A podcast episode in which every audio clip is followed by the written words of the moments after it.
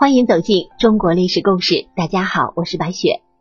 我们今天要带你一起走进的历史人物，他是和珅。和珅是清朝中期权臣，精明强干，乾隆皇帝对他宠信有加。随着权力的成长，他的私欲也日益膨胀，利用职务之便结党营私，聚敛钱财。公元一七九九年，嘉庆皇帝下旨将和珅革职下狱。和珅所聚敛的财富大约是八亿至十一亿两白银，所拥有的黄金和白银，加上其他的古玩珍宝，超过了清朝政府十五年财政收入的总和。这真是一个令人瞠目结舌的数字。在很多人的心目中，和珅就是大清的蛀虫，千年不遇的大贪官，被称为千古第一贪。和珅到底有多有钱？据野史记载，和珅的财产包括房屋三千间、田地八千顷、银铺四十二处、当铺七十五处、市金六万两、一千两一个的大金元宝一百个、一百两一个的小银元宝五万六千六百个、银锭子九百万个、洋钱五万八千元，合计约值十一亿。又六百万两白银，相当于清朝十五年到二十年的财政收入。十一亿两白银啊，这是个什么概念？清朝末年所有重大的对外战争赔款总计约六点六亿两白银，这些压垮清朝政府的天价赔款，用和珅一个人的钱就足以还清，还绰绰有余。如果按米价折算，乾隆年间。一两白银相当于现在二百三十元。假设和珅财产真的有十一亿两白银，那他的财产放到今天，差不多就是两千五百三十亿元。也就是说啊，和珅一个人的家产比二零一六胡润全球富豪榜中王健林家族和李彦宏、马东敏夫妇的资产之和还多五个亿。有人说了，这是野史。不可信吧？就算野史记载不可信，按照官方的记载，和珅跌倒之后，光清查家产就查了两个多月，抄的家产约值两千多万两白银，也相当于清朝政府大半年的收入。那么这个和珅是如何发家致富的呢？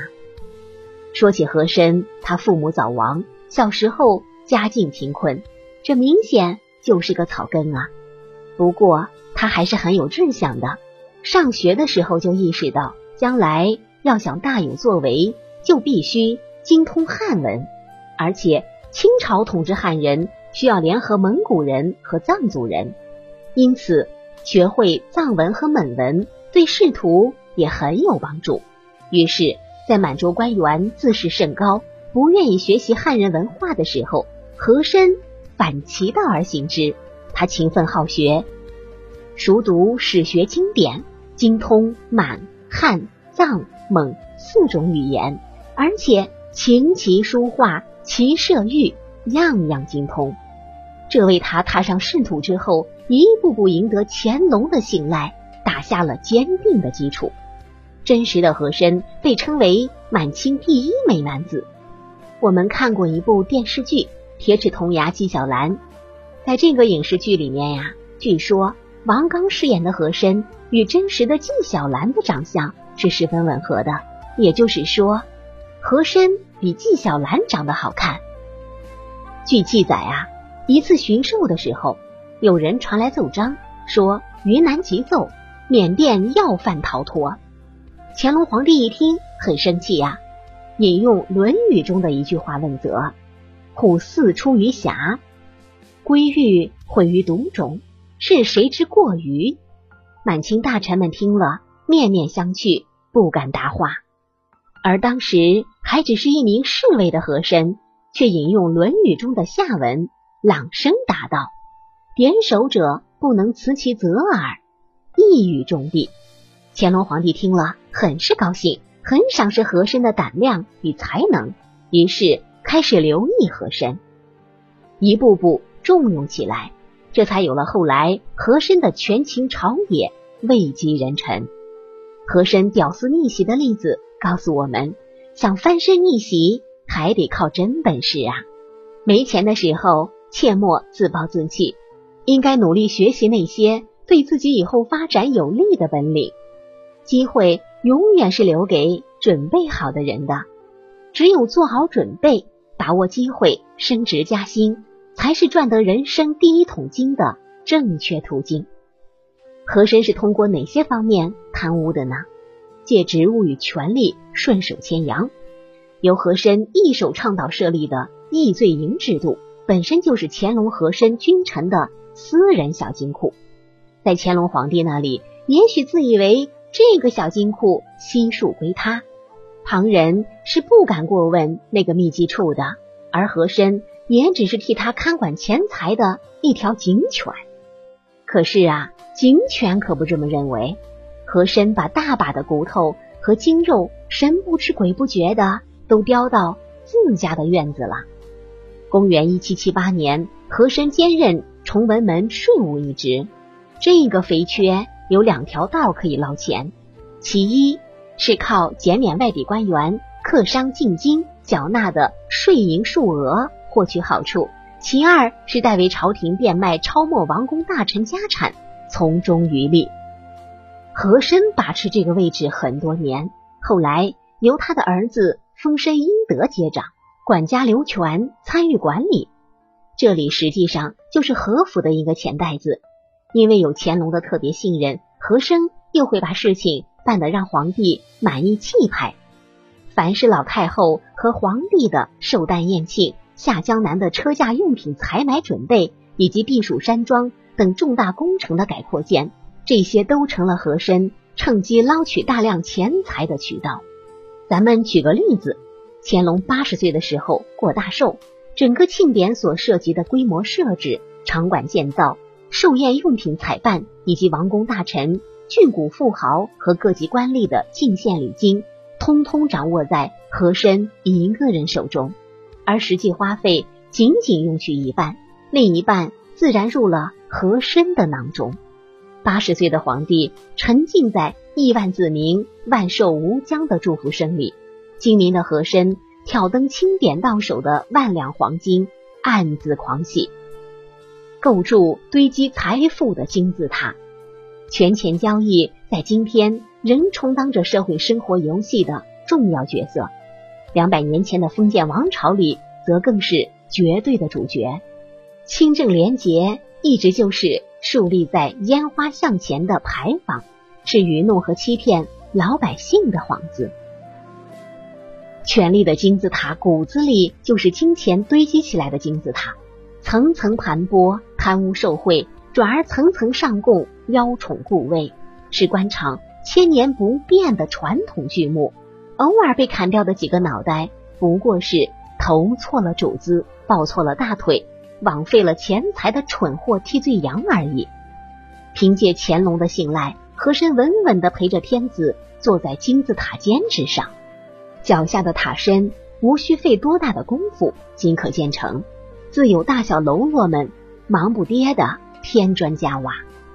和珅这座金山文武兼备，上下贯通，角色齐全，既不乏朝廷大员、封疆大吏，更拥有一大帮地方官吏。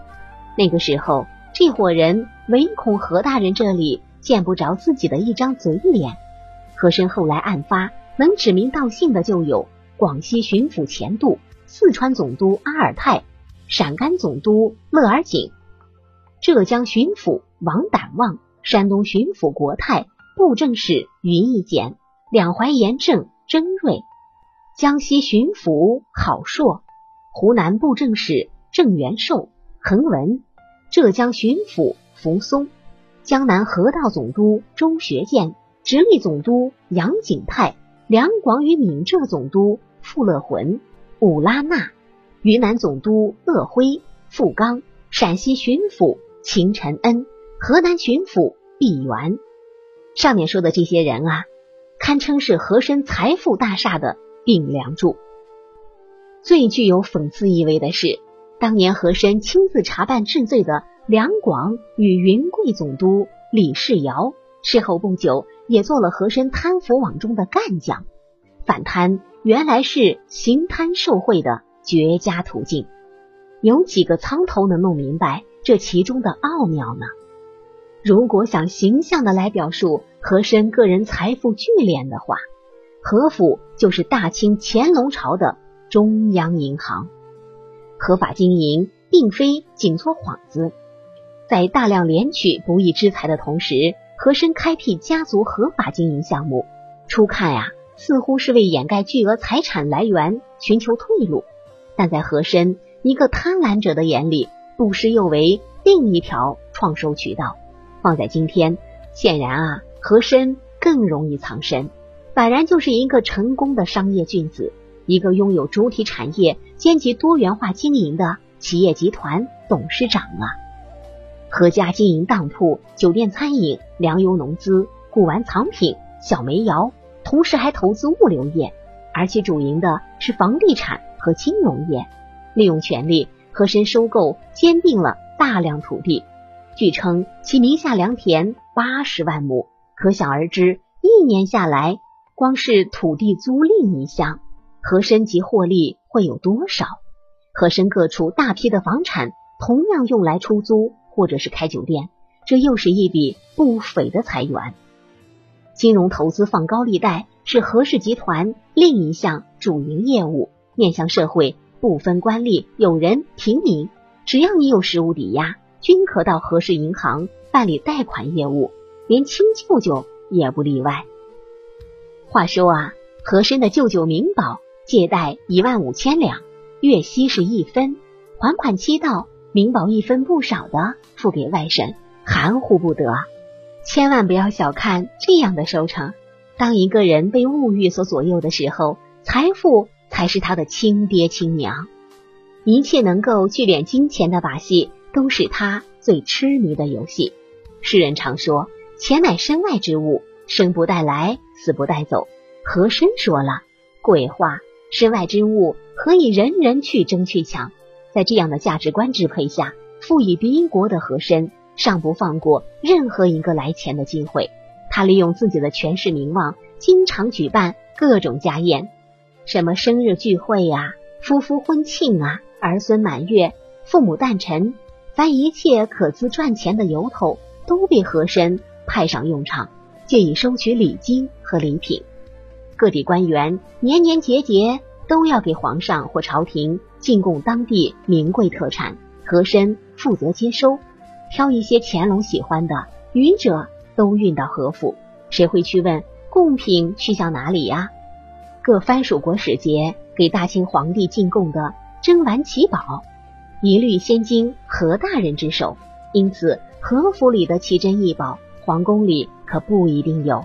家内所藏珍宝，内珍珠合串竟有二百余串，较之大内多至数倍。这几句记载的话呀，是说和珅家的珍珠比大内所藏的多出好几倍去，有一颗比乾隆玉冠上镶的那颗还要大。和珅起初是跟着万岁爷同乐，不知不觉的就被金钱财富给俘虏了，玩得过界了。他的小金库变成了大金山，朝廷的大金库则成了一座破仓房。和珅善于敛财，还善于理财。作为乾隆身边的红人，权力之大可以说是一人之下，万人之上。身处如此的地位，想要银子。还不是分分钟的事儿。说和珅是大清朝的中央银行都不为过啊。可是啊，这样的一个人，有人喜欢，有人可就不喜欢了。一七九九年的正月初三，乾隆皇帝驾崩了。两天之后，嘉庆帝就下旨逮捕和珅，三天后抄家，十天后赐死。嘉庆帝亲政后的第一把火，就是以迅雷不及掩耳之势。处死了和珅，这个结果也是和珅始料未及的。他跟嘉庆帝之间的梁子究竟是怎么结下的呢？为什么嘉庆皇帝一上位就要置和珅于死地呢？原来啊，乾隆八十三岁那年，想要立太子，早日禅让。正当年的皇十五子永琰希望最大，也就是后来的嘉庆皇帝。但是和珅知道自己的好日子可是离不开乾隆啊，害怕自己的权势受到打压，于是极力的恭维乾隆，说他一定可以万岁万岁万万岁，没有必要急着退休嘛。和珅的这一番话哄得皇帝真是开心了，但是嘉庆上位的日子又推迟了好几年，和珅跟嘉庆从此就结下了梁子。所以呀，一朝天子一朝臣，和珅有此结局，是不是当初早都该想到呢？好了，朋友们，本期的故事到这里就结束了，感谢您的收听。喜欢的朋友欢迎点赞转发，也欢迎您评论留言。下期我们将和您一起走进八步海的故事。八步海他是谁呢？他是努尔哈赤最凄惨的儿子，没有之一。我是白雪，下期再见。